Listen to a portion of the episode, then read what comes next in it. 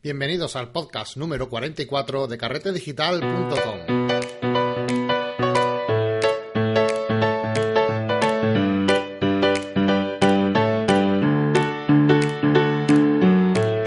Hola y bienvenidos a nuevo otro nuevo podcast de carretedigital.com donde hablamos de todo lo relacionado con el mundo de la fotografía, eh, retoque y el mundo digital, eh, de fotografía digital. Es un mundo que nos apasiona, nos gusta y en el que poco a poco cada vez más personas se van uniendo a este, a este proyecto. Así que nada, bienvenidos a los nuevos y espero que se sientan como en casa. Eh, me refiero a, lo- a los nuevos, para los que escuchasteis el último programa, en el programa número 43, que era un especial Black Friday, pues puesto que sorteaba, eh, bueno, no sorteaba, sino que era una especie de juego en el que había 10 tickets, 10 tickets dorados para nuestra fábrica de fotógrafos. Y nada, ya comentaros que eh, en el mismo día se agotaron los, los tickets, como, como, los- como buenos zumba lumba que fueron estas personitas que, con- que consiguieron su ticket. Y nada, ya tenemos nuevos fotógrafos, nuevos eh, alumnos que se están formando con nosotros gracias a la oportunidad del descuento que se que pudieron disfrutar de Black Friday. Así que nada, felicidades a, eso, a esa pequeña comunidad de umbalumbas que, que se lanzaron a por su ticket dorado. Me alegro mucho de que seáis eh, nuevos en esta comunidad y os damos la bienvenida. También quería aprovechar Quería aprovechar este podcast, eh, dado que se está grabando hoy día 22, para eh, daros eh, las felices fiestas y también agradecer a todas y cada una de las personas que llevan siguiéndonos, nos escriben mensajes, nos dan su cariño y hacen que esto pues eh, sea posible. La verdad que hay una comunidad bastante eh, activa detrás. eh, os recuerdo que los grupos de Telegram, si queréis uniros a ellos, carretedigital.com barra Telegram, ¿de acuerdo? Acabado en M. Eh, tenéis toda la información de los grupos repartidos por toda España para hacer quedadas fotográficas. Pues eh, siempre son los primeros en, en unirse a todo lo que, lo que programo, todo lo que ideo y a todo lo que comparto en Carrete Digital. Así que nada, muchas gracias también a la comunidad de Telegram que, que está ahí fuerte, fuerte y un saludo para todos ellos. También he recibido, y esto también me alegra muchísimo, un montón de emails a través del último podcast, el podcast 43 de Black Friday, porque, bueno, anuncié eh, cómo conseguir una, una muy buena oferta económica, ¿no? En descuento, de, en cosas, material fotográfico, y parece ser que, bueno, se hizo viral, llegó a mucha gente, y, muchas, muchas, muchas personas se pudieron hacer eco de, de este descuento de promoción de Amazon, que era la verdad que bastante buena, y bueno, me han mandado un montón de emails recibiendo, oye, oye, muchas gracias, me acabo de ahorrar 300, 400, 500 euros en, en equipo fotográfico, muchas gracias, y muy contento. Así que nada, a todos los que habéis tenido la suerte de pillar cositas a buen precio en el Black Friday, me alegro, me alegro, y además que, bueno, tengo, tengo constancia de que hay un grupo bastante grande de, y muchos ahorradores por ahí que yo no sé si al final han ahorrado, han ahorrado o se han gastado más dinero del que pensaban, porque, vamos, yo conozco a uno, ¿verdad, Manuel? que se ha gastado un dineral, pero bueno, también es verdad que, se ha ahorrado bastante. Así que nada, me alegro mucho porque hayáis disfrutado de este día y, eh, y que hayáis conseguido un precio bastante, bastante bueno. En relación del último programa, eh, no sé si os acordáis, pero estuvimos hablando de. Bueno, lancé una pregunta al público de: Oye, mira, es que estoy utilizando Amazon eh, ilimitado para el tema del manejo de fotos, pero que el programa era una basura, que no iba bien. ¿Os acordáis, verdad? Y pedí una sugerencia, una ayuda. eh, a ver qué programas, qué alternativa podéis encontrar, ¿vale? Me habéis hecho tres o cuatro sugerencias bastante buenas pero no se acercaban a lo que estaba buscando hasta que eh, un usuario pues me mandó me mandó una una nota, bueno, en este caso fue por Telegram, me mandó un aviso, me mandó un, ¿cómo se dice esto? un WhatsApp, un mensaje que diciéndome que, que, que parecía que los chicos de Amazon me estaban, estaban escuchando mi podcast, porque fue eh, criticar la, la app de Amazon y nada, a la semana Creo que han actualizado por fin eh, la aplicación que gestiona la subida de imágenes a, Amazon Drive, al, al, cloud de Amazon, y por fin, eh, ya lo puedo decir porque llevo ya tiempo probándolo, eh, llevo casi un mes con él, eh, por fin tengo que decir que los chicos de Amazon han hecho las cosas bien, como debería de ser en un principio. Y eh, para todos aquellos que estéis escuchando y que estuviesen interesados en el tema o están interesados en el tema de hacer el backup de sus fotografías y guardar todas sus cositas, sus fotografías, vídeos, etcétera, todo porque es ilimitado, ¿eh? podemos guardar lo que nos dé la gana. Em, pues nada, chicos, Amazon eh, ilimitado. Estoy hablando de la versión de 70 euros anuales, pero que, que no tenéis límite ninguno para poder subir todo aquello que queráis yo ya tengo subido 6 terabytes de información al, al Drive. O sea, imaginaos, 6 terabytes por 70 euros anuales. Eso es mm, regalado. Y tengo una copia que si pasa algo en mi casa, la niña, un incendio, lo que sea, por lo que sea, esperemos que no, pero que los datos están ya bien guardados en un servidor externo y, y de esta forma pues evitamos que haya problemas, ¿verdad?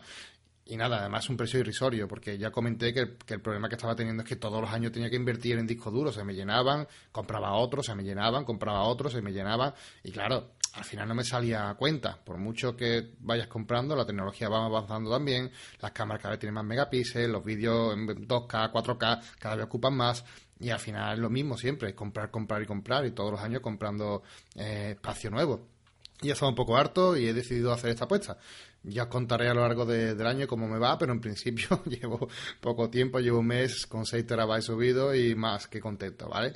Así que, que nada, os dejo esa opción. Recordad, Amazon ilimitado, 70 eh, euros anuales, creo que son. Tiene tres meses gratis para que lo pruebes sin ningún compromiso y podéis subir lo que queráis. Y además, hacedlo ahora porque la, la app de Amazon ya, ya es una aplicación de verdad en el que podemos subir y que no se estropee, que no, que no, porque antes se desconectaba, tenías que volver a logarte, era un auténtico fastidio y, vamos, de, hecho hacía la subida imposible como comenté. Así que muy bien por los chicos de Amazon, muy contentos y si me están escuchando este podcast, ole, felicidades por la aplicación. Eh, otra cosa interesante, novedades de la página de Carrete Digital. Mira, he hecho una cosita nueva, ahora es un... Lo voy a publicar como una beta, ¿vale? Vamos a hacer una prueba, porque hay mucha gente que por Telegram eh, me preguntan, en el correo también me llegan otras preguntas. De hecho, el programa voy a responder eh, dos o tres preguntas relajadamente porque tengo una base de datos de preguntas y aunque yo ya lo he contestado por email, pero bueno, sé que son preguntas que a lo mejor puede servir de interés para, para los que están escuchando y, bueno, así que me gusta también compartir las inquietudes de los demás, ¿vale? Eh, entonces he, creado una sesión nueva que es para grabar audios. O sea, eh, si vais a carretedigital.com barra contactar, eh, vais a ver que tenéis el formulario típico para ponerse en contacto conmigo, como ya sabéis, pero aparte tenéis un, un enlace donde pone nota de audio, donde si hacéis clic ahí os va a dirigir a un sitio donde podéis hacer una grabación de un, de un audio eh, para compartirlo conmigo, ¿vale? Esta, todo se puede hacer desde el móvil, no tienes que instalar ninguna aplicación ni nada, ¿vale? Y, y me llega directamente al email y es muy cómodo y muy fácil. La idea es que compartáis vuestras dudas, vuestras inquietudes, si tenéis alguna consulta o si queréis incluso dar alguna opinión de respecto a estos podcasts, pues hacerlo a través de audio. Yo creo que es una cosa interesante que os puede gustar porque las notas de audio que me mandéis eh, las incorporaré al podcast, ¿vale? Iremos añadiendo al podcast y creo que, puede ser interesante también dar, daros voz y que haceros partícipe de, de los podcasts, que muchas veces pues me siento aquí un poquito, un poquito solo, ¿verdad? En este lado. Así que nada, os animo a que lo hagáis eh, y que participéis participéis y de momento está de prueba, vamos a, dejarlo un tiempo a ver cómo funciona, a ver si os animáis a grabar y bueno, también para animar un poquito la cosita. Eh, a la mejor grabación de, de audio que yo valore, que diga, bueno, esta me ha gustado, ha, servido, o me ha hecho gracia, o bueno, la, que, la que vea yo más interesante o más divertida, o no sé ya cómo lo haré, la que yo considere más, más chula, pues le, daré un, un, regalito, un detallito, y así que nada, con, empezar a grabar audio, compartirlo con nosotros, que lo iremos colgando, pues, eh, los podcasts, para que todo el mundo lo escuche. Y bueno, antes de, continuar y empezar con el podcast, eh, con las tres preguntitas que os traigo hoy para desarrollar, eh, quiero anunciar la tercera ganadora, en este caso mujer, de la licencia Photopills, ya es la última que, que damos, que va dirigida para Mari Paz, que fue una de, de las que retuiteó, hizo retweet al, tweet mencionado de Photopills y se lleva otra licencia gratuita por parte de los chicos de Photopills, a lo que lo agradecemos desde aquí eh, su colaboración con el podcast y, gracias por, ya que terminamos el sorteo aquí, por su colaboración de verdad, eh, porque, bueno, ya sabemos que, que es un equipo de gente, gente súper apañada y muy implicada. Así que nada, gracias chicos por participar, por pasar por Carrete Digital y os esperamos nuevamente por aquí. Eh, Maripaz, el Twitter es arroba lolipay, ¿vale? Para que lo tengáis en cuenta, ya queda anunciada por aquí, pero también me pondré en contacto a través de, Twitter por ella. Y muchas, muchas, muchas felicidades porque te llevas un regalazo, ¿vale? Y nada, antes de empezar, como no, deciros y anunciaros los nuevos cursos que vamos a tener en carretedigital.com. Ya sabéis que en carretedigital.com eh, podéis ver los cursos que tenemos desarrollados o en desarrollo, eh, cursos donde por 70 euros vais a poder acceder a la suscripción, donde vais a poder eh, acceder a todos los cursos que tenéis disponibles en la página web y también los que vienen futuros, ¿vale? Todo por el mismo precio. ha subido un poquito, son 70 euros porque cada vez que haya más contenido, pues iremos añadiendo nuevos cursos, el precio va a ir subiendo. Así que apuntaros lo antes posible para que podáis obtenerlo al mejor precio, ya que una vez que lo pagáis es un pago único y no tenéis que volver a pagar, ¿vale? Eh, ahora mismo eh, tenemos, eh, estamos terminando dos cursos, el de, edición de trucos de Photoshop y comprar material de fotográfica, fotográfico online, pero vamos a, poner nuevos cursos dentro de nada. Estamos preparando cursos muy buenos que vamos a anunciar ya, que uno es un curso de máscara de luminosidad. Este curso va a estar chulísimo porque vamos a aprender a trabajar con esta herramienta fundamental si queremos dar un salto de calidad profesional en nuestras imágenes. Vamos a dar un curso de introducción a esto que os, ya os aseguro que os va a merecer la pena y os va a encantar el tema, ¿de acuerdo? Otro muy chulo que este sí que me lo han pedido bastante, y la verdad que sí, pero es que tenía muchos cursos pendientes, pero bueno, vamos a empezar ya con, con él, que es un curso de cómo se hizo. ¿Vale? Me han pedido muchas veces que, publique la, la, fotografía que realizo, el, cómo se ha hecho, eh, paso a paso. ¿Vale? Bueno, pues vamos a ver de principio a fin eh, en la fotografía que vayamos a ir colgando en este, en este curso, desde el principio hasta fin, para que vayáis a ir siguiéndolo.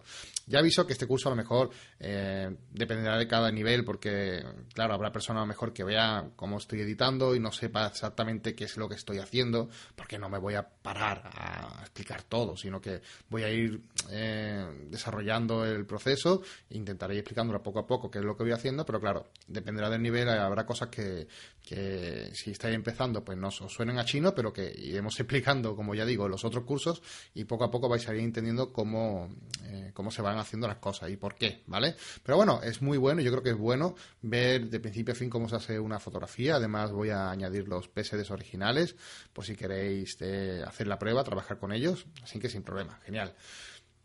Eh, por otro lado, otro curso que me encanta y además tengo un gusto doble de anunciarlo porque no, no, no lo voy a hacer yo.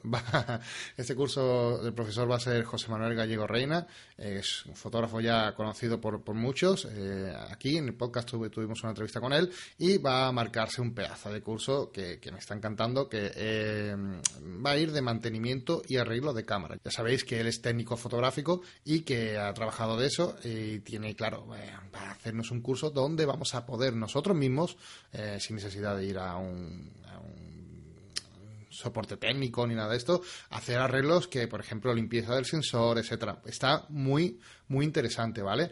Eh, además, vídeos online para que lo veáis, cómo se hace paso a paso y todo explicadito muy bien. es un curso que va a quedar genial. Ya digo que os va a gustar bastante. Y eh, Jesús Cabanilla también pues, nos trae de Salamanca, desde Salamanca un curso de fotografía analógica, como ya digo, va a ser un curso muy interesante, puesto que también, según veo los comentarios de Telegram y esto, hay mucho interés también por la fotografía analógica. Así que nada, son cursos nuevos que se añaden a esta colección y por 70 euros vas a tener más de 120 vídeos de momento ya disponibles para, para, para aprender. Os animo a que, a que os apuntéis, si os gusta, echadle un vistazo porque seguro, seguro que os sirve para, aprender más fotografía. Tenemos cursos de iniciación profesional, Lightroom, WordPress, Photoshop, plugin de WordPress, edición de trucos, material online y todo lo que he comentado hasta ahora. Echadle un vistazo, ¿vale? Y vamos a, con las tres preguntas, eh, que las quiero tomarme lo lento, ¿vale? Porque tengo también muchas preguntas, pero eh, me gusta responderlo bien, dedicarle su tiempo correspondiente a cada una de las preguntas. Y bueno, aunque son varias eh, las que tengo. He cogido las tres principales, por así decirlo, de tres niveles diferentes para que todo el mundo se pueda eh, o pueda sacar algo provechoso de, este podcast, ¿vale? Así que he elegido tres preguntas de tres niveles totalmente un poquito diferentes, eh, cosas diferentes, pero que creo que nos pueden ah, ayudar, ¿vale? Vamos a empezar con la primera pregunta porque estuvimos haciendo en el curso de eh, edición y trucos de Photoshop, estuvimos en la última lección, hablamos de los objetos inteligentes, de una forma para utilizar esta opción que viene con Photoshop para no para trabajar de una forma no destructiva con nuestras imágenes, ¿vale? Eh, la pregunta nos la hace José Manuel García y nos dice Hola Marco, una pregunta. El objeto inteligente en Photoshop trabaja más o menos como Lightroom, con el RAW, que no modifica la foto, sino que guarda los ajustes. Bueno, en, en la lección ya explico muy bien qué es lo que es el, este objeto inteligente, pero aprovecho esta pregunta para lanzarla al público porque sé que va a ser de mucho interés para todos. Y es que no sé si muchos sabrán que cuando estamos trabajando con un RAW en, Photoshop, por ejemplo, ¿no? Este, estamos trabajando con él, haciendo cambios, etcétera, eh, y revelando nuestra fotografía en cámara RAW, tenemos una opción de abrir imagen. ¿vale? Un botoncito que pone abrir imagen. Bueno, ese botoncito, si, si, le damos, lo que hace es que nos genera un TIFF memoria eh, y abre un TIFF de mucha calidad con los ajustes que le hemos dicho en cámara RAW y vamos a poder trabajar sobre los ajustes que hemos hecho revelado en cámara RAW en Photoshop con nuestro TIFF de muy muy buena calidad. Vale, eso es, eso es normalmente como la gente trabaja, pero eh, también hay una opción muy interesante que yo la suelo usar mucho y bueno, suelo, a mí me gusta mucho trabajar con ella porque lo veo muy cómodo también a la hora de trabajar y es que en vez de darle a abrir imagen, si eh, dejamos el, botón Alt de nuestro teclado pulsado, vamos a ver que ese botón cambia, cambia, el mismo botón cambia y sale otro texto que pone abrir objeto, ¿vale? Bueno, pues esto ocurre porque eh, a través de cámara RAW en una misma, una misma fotografía podemos abrirla de dos formas diferentes como imagen o como objeto. Esta opción mm, sí que es verdad que no he visto a mucha gente utilizarla, eh, no sé si porque desconocen el concepto de lo que significa como objeto inteligente o cómo trabajar con él, porque sí que es verdad que el nombre no hace tampoco fácil la comprensión del, la comprensión del mismo, ¿vale? Eh, un objeto inteligente eh, que suena así un poquito raro y místico y que tú dices, bueno, vale, abrir como objeto, ¿y esto qué es? ¿no? Eh, no es otra cosa que un contenedor, ¿vale? Es como si en vez de tener y trabajar con una imagen, estuviésemos trabajando con un contenedor, con una carpeta donde vamos a ir guardando cosas, ¿vale? Ese es el concepto que quiero que os quedéis y creo que es la mejor definición de objeto inteligente. El objeto inteligente lo que hace es abrir eh, una fotografía como un eh, contenedor, como un, una carpeta donde vamos a ir guardando cosas, nuestros ajustes, eh, nuestros filtros, un montón de cosas. podríamos decir que es un comportamiento muy parecido al RAW. Ya sabéis, y habéis escuchado en otros podcasts, que el RAW en verdad realmente no es un archivo de imagen sino que es un archivo contenedor donde se guarda no solamente la imagen, sino que mucha más información, etcétera, etcétera, etcétera. Pues esto es exactamente igual, ¿vale? Eh, un objeto inteligente es como un RAW, es un archivo contenedor donde va a guardar no solamente la imagen, sino que va a guardar mucha más información. Y esto pues tiene muchísimas aplicaciones positivas en Photoshop. De hecho, yo aconsejo que si no habéis trabajado nunca con los objetos, con los objetos inteligentes, que empecéis a hacerlo y veáis lo curioso que, porque podemos hacer virguerías con esto. ¿eh? Ya veremos que los objetos inteligentes, eh, entendiendo el concepto, vamos a, vamos a poder hacer cosas en Photoshop que ni se, ni se nos hubiese pasado por la cabeza, os lo digo ya. Es muy, muy, eh, muy importante que empecéis a familiarizaros con este concepto, con este tipo de edición porque lo vamos a ver en los cursos posteriores que vienen ahora, los cursos un poquito más, más pro, más un poquito más, más dedicados ya al mundo profesional, que se trabaja bastante con objetos inteligentes. Bueno, eh, una vez tengamos abierto el objeto inteligente en Photoshop, eh, nos va a aparecer exactamente igual, nos va a crear una capa, una capa nueva, eh, prácticamente visualmente es igual, simplemente que en el icono tiene como una figurita que nos indica que un iconito chiquitito dentro de la fotografía que nos indica que ese objeto, esa imagen, no es una imagen corriente, sino que es un objeto inteligente. Bien, vale. Y entonces, la primera pregunta es, bueno, yo tengo el objeto inteligente abierto, es como una capa más en Photoshop, a priori no veo ninguna diferencia entre trabajar con esto de abrir imagen y abrir objeto, entonces marco qué diferencia realmente hay en trabajar eh, con uno o con otro. Bueno, lo bueno que es trabajar con, esto es que vamos a poder eh, hacer cualquier ajuste, cambio o aplicar cualquier filtro a este eh, objeto inteligente y se va a quedar guardado dentro, como digo, de la carpeta, dentro de ese archivo, se va a guardar todas las configuraciones que vayamos a ir haciendo. De forma que si queremos volver a editar, eliminar, cambiar el ajuste, vamos a poder hacerlo con un simple clic. Os voy a poner un ejemplo muy fácil, que es el que pongo en el vídeo para que se entienda, pero eh, imaginaos que abres una imagen y le aplicas un filtro de, enfoque, por ejemplo. Bueno, pues en el momento que tú haces esto, estás destruyendo, entre comillas, la imagen que, con la que has partido, porque el filtro de, enfoque lo has aplicado directamente a la imagen. Entonces, una vez, imagínate que tú quieres volver atrás, cambiar, que imagínate que ha quedado demasiado enfocada, no te ha gustado y quieres volver atrás. Eh, sí que es cierto que podrías ir atrás a través del menú de historia, ¿vale? De Photoshop, pero claro, el menú de historia, eh, una vez que lo cierras Photoshop o, sigues continuando editando, imagínate que sigues haciendo edición y, guardas otros 20 pasos más, eso se va eliminando, eso se va borrando. Entonces no vas a poder recuperarlo, ¿vale? Y, o mucho menos eh, cambiar el ajuste. Imagínate que has aplicado un 40 de, o un 20% o un 20% de, de nitidez de... De enfoque, pero te gustaría rebajarlo un poco, o sea, quitarle un poco, no eliminarlo del todo, sino bajarlo. Bueno, pues con, eh, de esta forma, si lo aplicas directamente a la imagen, no vas a poder cambiarlo ni modificarlo, si se lo aplicas directamente a la capa de la imagen, ¿de acuerdo? Pero, por ejemplo, si lo hacemos, eh, en este caso, relacionado a un objeto inteligente, todo cambia. ¿Por qué? Porque si tenemos el objeto inteligente, si aplicáis cualquier filtro, podéis hacer la prueba, abrir un objeto inteligente y aplicarle cualquier filtro, vais a ver que os aparece una flechita justo al lado que si hacemos clic en ella nos abre un desplegable donde vamos a poder ver que se guardan todos los ajustes de todos los filtros y cositas que vayamos haciéndole a ese objeto inteligente. Con lo cual, si queremos modificar, por ejemplo, la nitidez, eh, el enfoque, perdón, de, de, por ejemplo, si hemos puesto un valor de 40, queremos ponerlo a 20, simplemente con hacer doble clic en el, eh, en el nombre eh, de la, de la, del filtro que hemos creado y que está guardado en la capa, nos abre de nuevo el pop-up de, configuración de ese filtro y podemos volver a ajustarlo. Simplemente con un clic. De hecho, incluso podemos desactivar la, la máscara o el, filtro, perdón, haciendo clic en el ojito, que es lo que nos aparece, como si fuese una propiedad de ese objeto.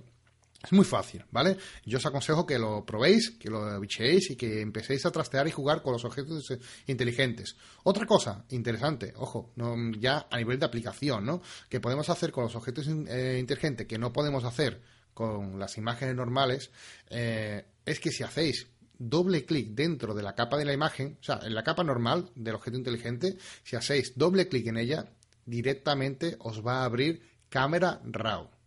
Y esto es muy cómodo porque vamos a poder hacer eh, y cambiar cosas del objeto inteligente como si estuviésemos trabajando directamente con el RAW en vez de con un TIFF, ¿vale? En una imagen, por ejemplo, no podemos hacer esto, pero con el objeto inteligente sí. Si hacemos doble clic en él, se nos abre directamente cámara RAW y si queremos hacer alguna modificación mm, mientras estamos editando la fotografía en la imagen base, vamos a poder hacerlo. Así que, eh, como digo, el objeto inteligente es muy importante, pero no solamente se queda aquí las bondades del objeto inteligente. Como digo, el, objeto inteligente tiene muchas, muchas, muchas funciones. Se puede utilizar para eliminar ruido, para hacer largas exposiciones con un acoplamiento, apilamiento de imágenes, etcétera. Vamos a ver que el objeto inteligente nos va a dar mucho juego a la hora de editar nuestras fotografías y todo esto lo, veremos en los cursos online que estamos haciendo, ¿vale? De hecho, en concreto lo vamos a ver dentro de poco en una fotografía que hice del, eh, del Vaticano, que es una, del, bueno, de la Capilla Sistina. No sé si alguno de ustedes había estado por allí, seguramente sí, en la Capilla Sistina, en Roma. Eh, hace poco estuve, vine de viaje y claro, iba con una foto preparada. Eh, muy chula porque era una panorámica donde tenía que hacer fotografía toda la capilla Sistina pero claro, eh, lo que habéis estado por allí ya sabéis que es un lugar donde no está, bueno, no se puede hacer fotografía directamente, está totalmente prohibido. Hay placas por todos lados que prohíben que se pueda hacer fotos, por el camino, dentro, por todos lados. Y además incluso hay seguridad dentro que te que como te vean utilizar la cámara, empiezan a chillar en medio de la sala, no, fotos, y van directamente hacia ti para que eliminen la fotografía, ¿no? Así que bueno, fue una fotografía compleja porque voy adelantando un poquito, pero es una imagen que está compuesta por 30 fotografías ¿vale? Son 30 fotografías que tuve que tomar dentro de la capilla Sistina, eh, que ya sabéis que es muy, muy complejo de, hacer, ¿no? Pero bueno, en el vídeo os contaré eh, paso a paso de cómo... Dejo, voy a dejar la, imagen de la capilla Sistina de esta foto que voy a hacer dentro del cómo se hizo eh, en, en, las imágenes del, en las notas del programa, ¿vale? Para que veáis la imagen, que seguro que os gusta, y, veáis también que lo curioso de esta imagen, porque ya os digo que, la historia os va a gustar mucho. Tenía bastante, tiene bastante amiga, ¿eh? En el curso lo, veréis cómo se, eh, voy a contar la historia completa de cómo la hice, porque iba una imagen pensada desde Sevilla, eh, todas las características y cómo, cómo hacerla para, para que saliese perfecta, ¿vale? Eh, y nada, todo esto es un poco para ah, deciros que las virtudes de los objetos inteligentes tienen muchas, muchas, mm, muchas características, porque en esta de la capilla Sistina, por ejemplo, la utilicé para eliminar el ruido y dar más nitidez a toda la imagen. Todo esto es una fotografía sin trípode, ¿vale? O sea, eh, echadle un vistazo que seguro que os va a gustar bastante. Eh, seguimos con otra pregunta de Fernando García, eh, nos preguntabas, lo voy a leer el email, es un poquito, bueno, no, no, no largo, pero es un poquito más, más largo que el anterior, quedan dos líneas, eh, que nos pregunta sobre temas del derecho de autor. Y voy a leerlo porque me pareció muy interesante, sobre todo para que todas estas personas que están escuchándonos en el podcast tengan en cuenta ciertas cosas a la hora de, de publicar sus fotografías en concursos, etcétera, ¿vale? Voy a leer el email. Estimado Marco Antonio, me llamo Fernando, soy un aficionado apasionado de la fotografía.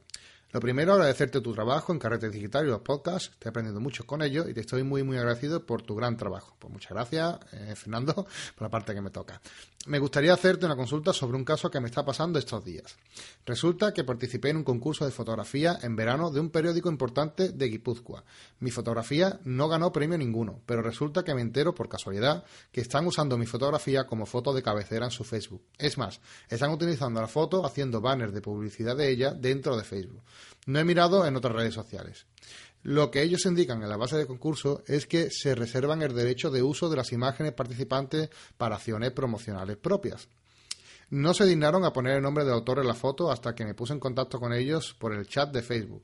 Lo pusieron a los cinco minutos. Ahí se portaron bien. Les comenté lo del derecho moral que indicas en tu podcast, eh, me dieron la razón y los banners de publicidad no indican el nombre del autor. ¿Pueden hacer eso? Están usando la imagen para acciones promocionales propias. Eso es correcto, creo. Mi pregunta es la siguiente. Si subes algo a Facebook, ¿les estás dando derecho a Facebook para que utilicen tu imagen para lo que quieran? Creo. Y ya hay una empresa que está usando mi foto sin mi permiso porque se lo ha dado el periódico. ¿El periódico tiene derecho a hacer eso? No sé si me explico. La verdad es que hay que leerse muy bien la base. Me molestó mucho que no indicaran el nombre del autor a la primera. La imagen tiene como 1700 me gusta. La han compartido 640 veces y sigue eh, cabecera de su Facebook desde hace unos 20 días. ¿Legalmente es correcto o éticamente todo esto? Eh, la verdad que me está viniendo bien la experiencia para aprender un poco sobre derecho de autor. Muchísimas gracias por tu tiempo.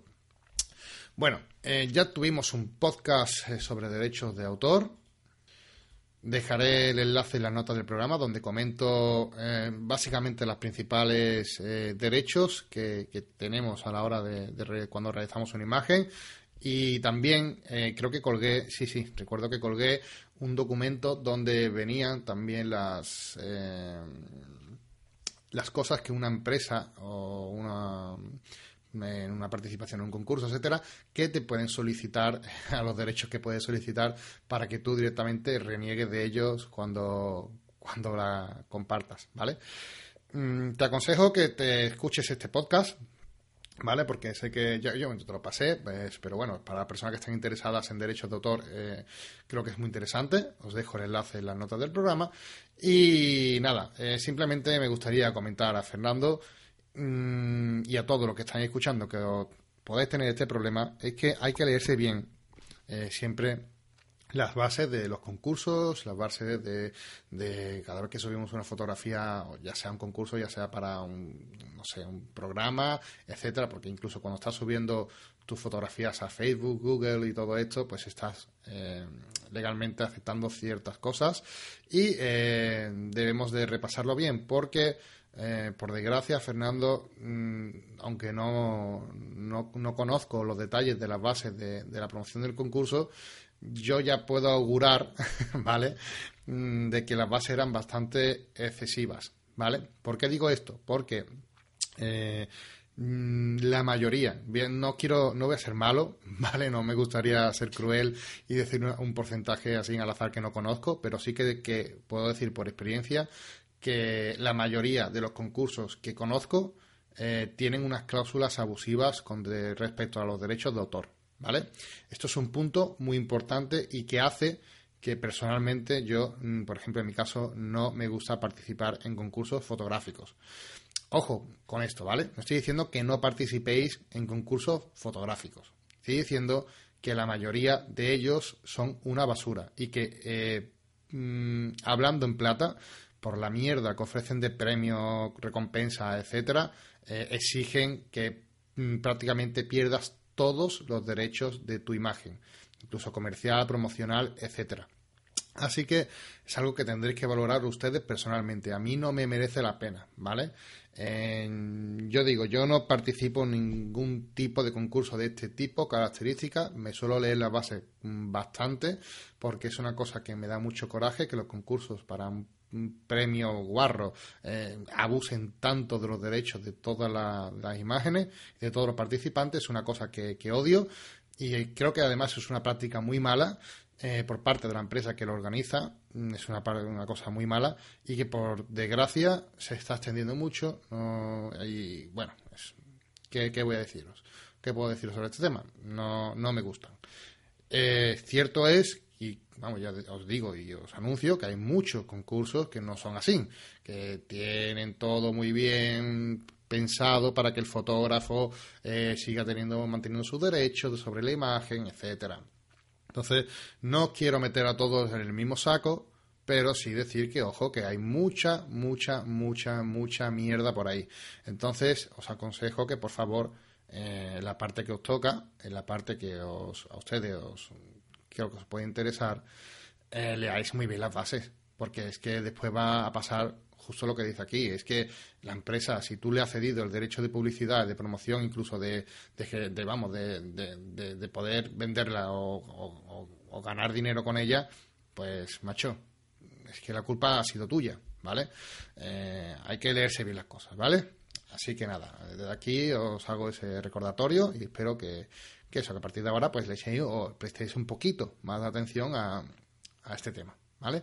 Y nada, eh, por mi parte, siempre que digo esto, siempre que hay un, ya para acabar con este tema, siempre que hay un conflicto de este tipo con alguna empresa, porque conozco a muchas personas que eh, le quitan la fotografía o la usan para otras cosas y se ponen muy nerviosos y, ah, esta foto es mía, no sé qué, no sé cuál.